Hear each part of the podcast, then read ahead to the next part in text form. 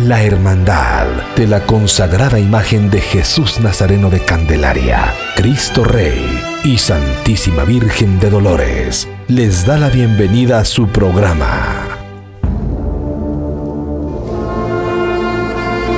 Camino a Jueves Santo, un programa que nos preparará al místico, solemne y tradicional Jueves Santo de Cristo Rey.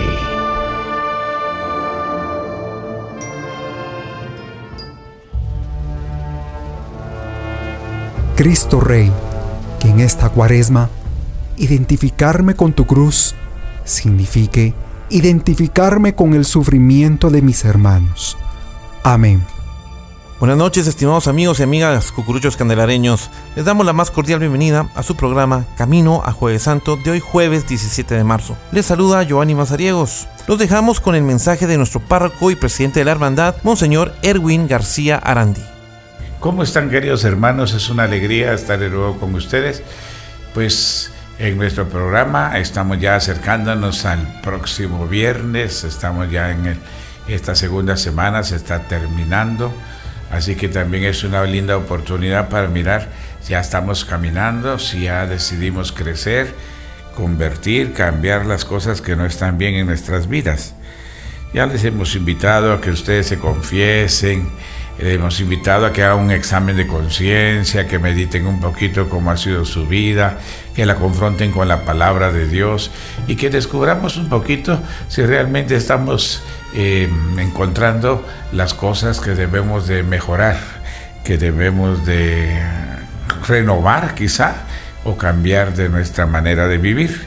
Estas son cosas que todos tenemos que hacer y este tiempo es propicio para eso. En estos días, pues la palabra de Dios nos ha estado también invitando a que tenemos que aprender, por ejemplo, a no juzgar para no ser juzgados, perdonar para que también seamos perdonados. Hay, que dar para que también nosotros un día también recibamos. Yo creo que todas estas cosas son importantes que tenemos que hacerlas. Dios es compasivo y misericordioso y si somos nosotros compasivos y misericordiosos, Dios lo será con nosotros. Así como decimos en el Padre nuestro, perdona nuestras ofensas como también nosotros perdonamos a los que nos ofenden. Es decir, que el Señor espera que también nosotros hagamos estas cosas. Porque suele suceder que, como nos lo decía también en estos días la palabra de Dios, hay algunos que se han sentado en la cátedra de Moisés y que dicen ser realmente los que dirigen al pueblo. Entonces decía Jesús, hagan lo que ellos dicen, pero no vivan como ellos viven. ¿Y qué quiso decir con esto Jesús? Porque son personas, dice que dicen una cosa y viven otra. También en estos días encontramos esta realidad de eh, aquella parábola del rico y del pobre Lázaro. Recuerdan ustedes el contraste, la insensibilidad del rico que pasaba indiferente y pasaba delante de Lázaro y Lázaro allá en la puerta de su casa con grandes llagas y él indiferente no hizo nunca nada por él. La palabra de Dios nos cuenta que murieron los dos, el rico se fue pues a lo que nosotros llamamos eh, el, infierno y el joven eh, Lázaro se fue al, al Sheol o al lugar donde estaban los justos. Y entonces el rico lo vio y le dijo, ay Señor, manda a Lázaro para que me traiga por lo menos una gotita de agua. Y le dice, tú tuviste bienes cuando estabas en el, en el mundo y Lázaro malos, males. Ahora tú tienes entonces eh, males por eso, porque no fuiste solidario, porque no colaboraste.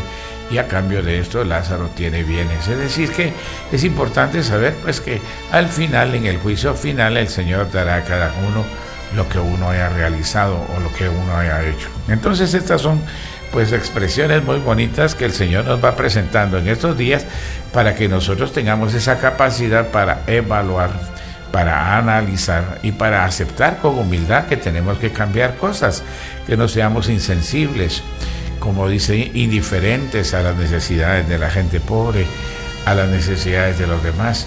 Así que ojalá pues que nosotros tengamos esa ilusión y esa alegría y también seamos astutos, nos preparemos desde ya pensando en esa meta y que queremos entrar al cielo. Y si queremos entrar, empecemos por prepararnos ya, siendo generosos, misericordiosos, siendo rectos, siendo fieles y conscientes de que nunca sabemos cuándo Dios nos va a llamar. Y ojalá que cuando nos llame ya tengamos lo suficiente eh, para poder entrar al reino de Dios. Así que yo los invito y los exhorto a que sigamos adelante, sigamos meditando y ojalá que vivamos nuestro Via Crucis este Viernes Santo, que es tan importante porque nos ayuda a ver cuánto hizo Jesús para nuestra conversión y nuestra salvación. Que el Señor les bendiga y me despido con mi bendición. El Señor esté con ustedes. Que la bendición de Dios Todopoderoso, Padre, Hijo y Espíritu Santo les acompañe siempre. Amén. Estimados amigos, en el programa de hoy le damos la bienvenida a la coordinadora de damas, Marta Smitia Hernández, y a Eli Cardona, representante de damas ante Junta Directiva. Martita, buenas noches, bienvenida al programa. Buenas noches, Giovanni, un gusto volverlo a ver. Eli, bienvenida al programa. Buenas noches, Giovanni. Muy amable por la invitación. Gracias. Bueno, pues vamos a hablar un poquito de, de, todo el papel y todo el trabajo que ustedes hacen en la hermandad. Martita, ¿cómo concibe usted el servicio en la iglesia? Mire, el servicio es ilimitado en la iglesia. Es el dar lo mejor de sí, porque usted está trabajando para Jesús y para la Virgen.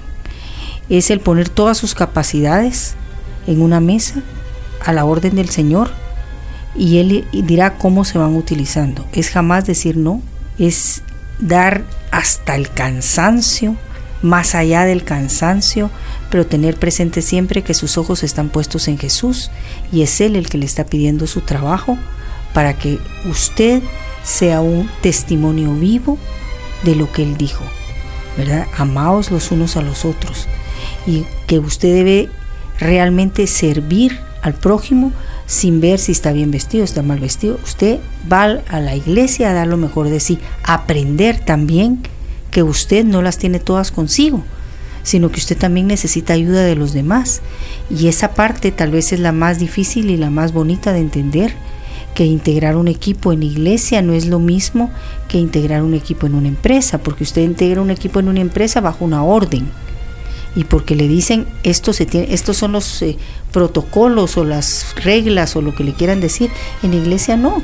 Todos los que llegan a la iglesia son líderes en su casa, en su momento, en su movimiento y todos quieren el mejor puesto. Pero el mejor puesto lo decide Jesús.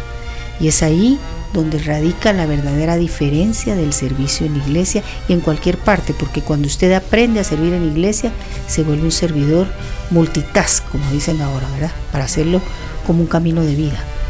Multitask. Elin, ¿y cómo, cómo han hecho ustedes esta integración con las mujeres?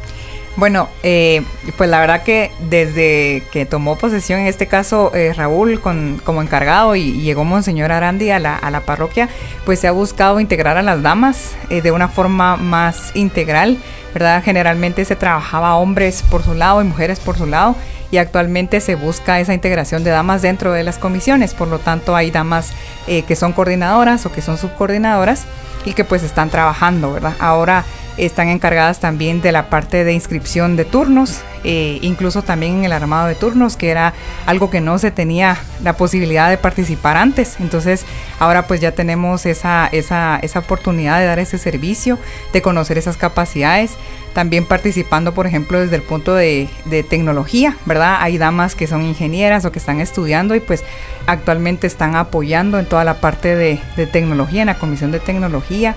Eh, también en la parte de diseño, ¿verdad? Hay damas que están apoyando en toda esa, en toda esa área. Y pues es algo muy bonito y muy enriquecedor porque es pues poner el talento que tenemos todos al servicio de Dios, al, servicio de la Santísima Virgen. Entonces eso pues enriquece definitivamente el servicio, el poder convivir, eh, damas y caballeros que antes no se tenía, es también una oportunidad de crecimiento y de convivencia fraterna dentro de la hermandad. Martita, cuando hablamos también de, la, de, la, parte de la integración, ustedes pues han venido trabajando desde antes con, con esto de la integración de las mujeres. ¿Cómo las han ido preparando? Pues miren, eh, fue un trabajo difícil al principio porque, eh, como platicábamos antes del programa, pues todas querían tener cambio de turno, ¿verdad? Y todas querían que se les nombrara ahí, en cambio de turno. no había otro lugar donde quisieran estar en la procesión, entonces empezamos a trabajar desde el punto de vista de la ciudad, ¿qué haríamos un día sin barrenderos? ¿Qué haría una procesión sin dolores? ¿Qué pasaría si no sale el estandarte? Y cómo todas tenemos un papel importante, no importa si usted es barrendero o si usted es ingeniero, pero si usted es barrendero, barra bien. Y si usted es ingeniero, sea un buen ingeniero. Entonces la misma filosofía aplicamos a las damas y empezamos a ver quién podía hacer qué, porque no todas podemos hacer todo. Entonces empezamos a, determinar qué podía hacer quién y tal vez haciendo alusión de él y que está acá, en algún momento eh, para mí era muy importante y lo digo para mí porque si eh, fuera para mí una parte fundamental, era la formación de esas damas y que no fueran solo a, cargar el jueves santo, sino que realmente fueran un testimonio vivo de un cristiano, ¿verdad? Que todos sus sentimientos y todo su actuar dentro de su vida pudiera reflejar ese testimonio. Entonces empezamos a platicar de una formación, Eli me ayudó con los retiros y empezamos a tener retiros anuales. Y después hablamos de la espiritualidad dentro de la procesión.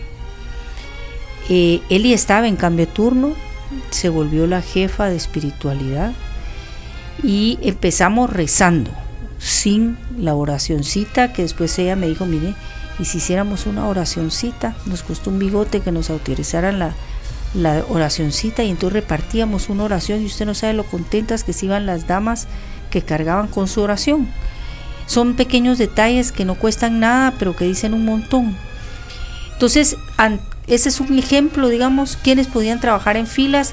No todas pueden trabajar en filas, aunque usted no lo crea.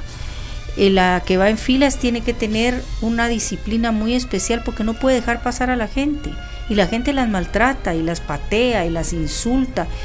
Y, tienen que saber que no pueden contestar eh, cuándo poner la, la, ¿cómo insignia. Se llama? La insignia, es que decir, lanza, la insignia para abajo para que no pasen. Todo eso lo tienen que saber hacer. Entonces, esas capacidades fuimos averiguando quién podía hacer qué. No fue fácil, pero al tener ya definido cuál es el perfil que usted necesita para cada cargo, se vuelve un poco más fácil ir integrando a la gente y no siempre da en el clavo. A veces hay una persona que a mí, pobrecita, yo la puse en cambio de turno, no funcionó, la pasamos a filas, no funcionó. ¿Te acuerdas? Sí. ¿Y sabe dónde va? En Dolores generalmente son señoras mayores, no aguantan toda la procesión. Se salen un rato, unas les duelen una pierna, solo les duele la cabeza, otras les duele la espalda. Entonces tenemos que entender dónde puede trabajar usted. Y cuando entendimos eso, las mismas señoras y señoritas empezaron a sentir mejor porque estaban trabajando en lo que les gusta. No, no todas pueden hacer todo. Yo tengo la capacidad de poder organizar, esa es una capacidad que, yo tengo. No todas tienen eso. Entonces cada quien pusimos en una mesa de talentos y yo siempre digo lo mismo, recuérdense que esta es una mesa de talentos. Aquí ponemos lo mejor de cada quien, integramos juntas una hermandad que ahora todas somos amigas, antes no se conocían. Ahora con estas reuniones mensuales de formación hemos logrado esa integración y hoy tenemos 220 señoras y señoritas que trabajan con nosotros y todas trabajan. Porque me acaban de hacer esa pregunta un muchacho de la asociación, o de la hermandad, perdón, y le dije, pues mire, aquí todas trabajan. Porque aquí todas tienen hay, un, hay una cuestión que hace flores, hay una comisión que hace flores, hay otra comisión de liturgia, pero ya están designadas. Y no es porque yo haya dicho, ay, como me cae bien ella, váyase para allá. No, es gente que, que ella voluntariamente decía, mira, yo quiero trabajar allá, ¿cómo ayudo? Y se fueron integrando y hoy, como le digo, tenemos muy buena relación, muy buena amistad, gracias a Dios.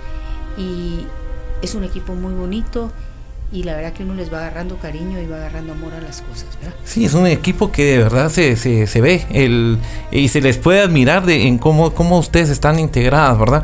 Por ejemplo, Eli nos puede platicar, em, porque las mujeres también tienen, aparte de ser profesionales, también tienen, eh, son mamás, son abuelas, son entonces ahí hay otras complicaciones también, ¿verdad?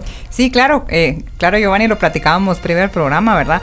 Que el hecho de, de, en el caso de los hombres, pues definitivamente el compromiso de alguna forma es al 100% presencial, ¿verdad? Ellos pueden pues hacer toda la procesión sin mayor complicación. En este caso, pues las damas tenemos la bendición de ser mamás, de tener ciertos compromisos. Platicábamos que nosotras somos las que tenemos que dejar comida lista, preparada, eh, arreglados a los niños, eh, planchar uniformes y demás. Entonces también es una responsabilidad un poquito mayor que tenemos y a veces eso nos limita en algún momento a servir al 100% en la procesión. Entonces creo que al momento en que somos empáticos con las demás personas en el servicio, pues podemos aprovechar mejor esos talentos, ¿verdad? Muchas de las damas y señoras pues posiblemente no logran terminar el 100% de la procesión.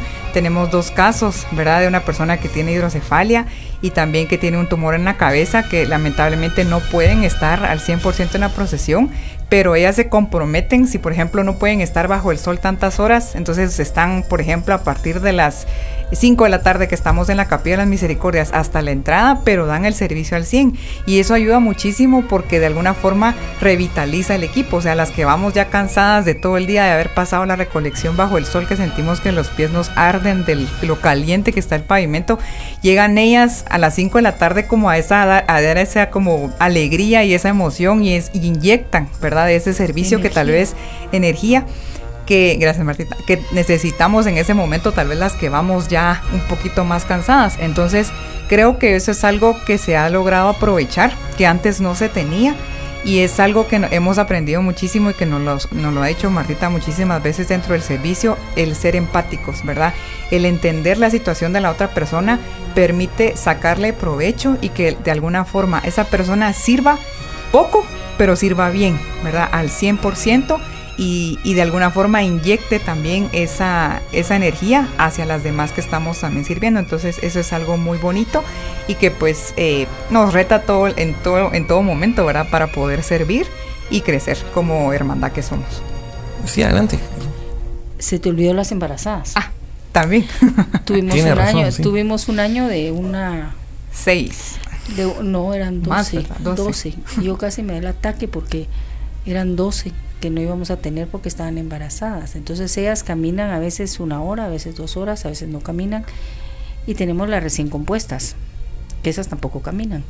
Entonces todo eso usted tiene que aprender a que eso no las limita a ser parte de, porque esa es una función de la mujer, es un papel que la mujer desempeña y usted no lo puede cortar.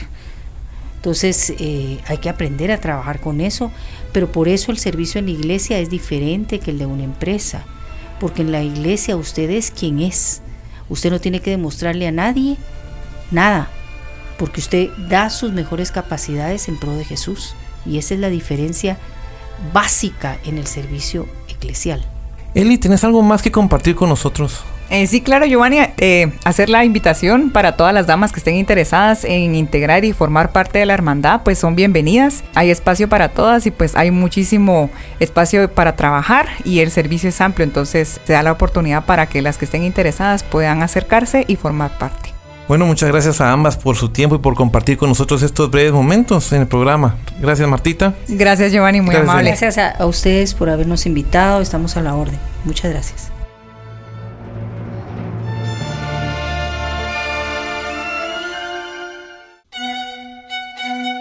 Virgen nuestra de Candelaria, presencia de palidez angustiante y agonía en el mirar de la claridad de sus ojos. ¿Qué hubiese pasado si en el anunciamiento del ángel te hubieses negado?